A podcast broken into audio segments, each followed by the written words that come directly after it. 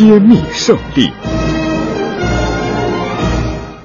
一九四五年八月九号，在中苏边境上，数十万盟军向日本的最后一个重兵集团关东军发起了总攻，上百万的关东军土崩瓦解，中国的东北得以解放。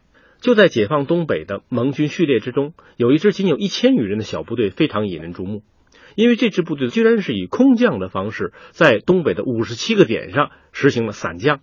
这些空降下来的中国伞兵作战十分出色，在关东军的背后造成了极大的恐慌。这支部队就是中国东北抗日联军最后的部队，他们已经在东北和日军进行了十四年的苦战。尽管我们这支部队仅剩不到一千人，但是最终是以凯旋的方式打回了故乡。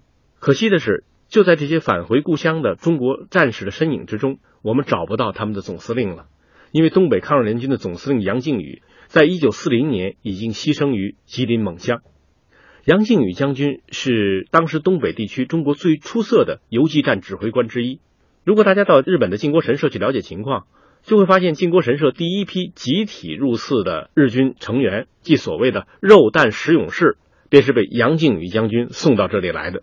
日军也认识到了杨靖宇将军的威胁，于是他们在一九三八年到一九四零年对长白山组织了大规模的进攻。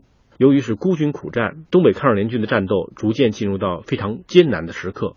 杨靖宇将军身边的部队越打越少，由于叛徒的出卖，日军死死地咬住了杨靖宇将军。在战后的统计之中，我们才发现，仅仅为了追击杨靖宇将军一个人。日军就动用了这一年日本整个 GDP 的百分之一。换句话说，假如中国当时有一百个杨靖宇将军，那日军就根本不可能在中国继续作战下去了。杨靖宇将军仅剩一人，最终被日军包围于河岸之边。但是就在最后的时刻，日军与杨靖宇将军居然还有一段对话。我们在日本的满洲国警察外史之中找到了这段对话。当日军指挥官西谷喜代人指挥日军和伪满军警向杨靖宇将军靠近的时候，他下令部队停止前进，然后开始喊话：“军是杨司令否？”可见日军在最后时刻对杨靖宇将军还有一丝尊敬，称呼他为杨司令呢。西谷喜代人势如犬降，但是杨靖宇只回答道：“不必多说，开枪吧。”在上百名日本军警的围攻之下，日军说最后的战斗还持续了二十分钟。也就是说，杨靖宇将军孤身又与这些日军死战了二十分钟之久。他的右臂一度中弹，手枪落地，他又用左手抽出另外一支手枪来迎战。最终，胸部再次中弹的时候，杨靖宇将军终于倒下。最后发现他身上先后中了五颗子弹。日军纷纷上前来确认究竟战死的是不是杨靖宇。当他们确认是杨靖宇的时候，日方的报道中是这样描述的：“是杨啊。”于是，所有的讨伐队员都发出了男儿之气。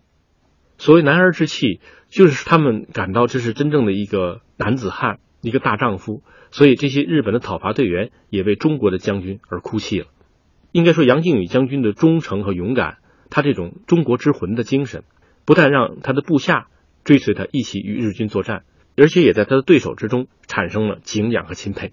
当我细看日军档案的时候，有一件事情在我心中产生了震动。看到日军清理杨靖宇将军身边的遗物，他们发现除了手枪、怀表等物之外，还有一支口琴。这就让我想起了杨靖宇将军的战友回忆到，杨靖宇将军经常在休息的时候给大家吹口琴，甚至教小战士们吹口琴。杨靖宇将军牺牲的时候已经断粮多日，日军对他的尸体进行了解剖，结果发现他的腹中除了棉花和树皮以外，没有一粒粮食。在这种情况之下，将军身边居然还带着一支口琴，这就让我明白了东北抗日联军为什么能够在重重的围攻之下死战十四年。他们是一些热爱生活的中国人，所以他们才会为这个国家而拼死奋战。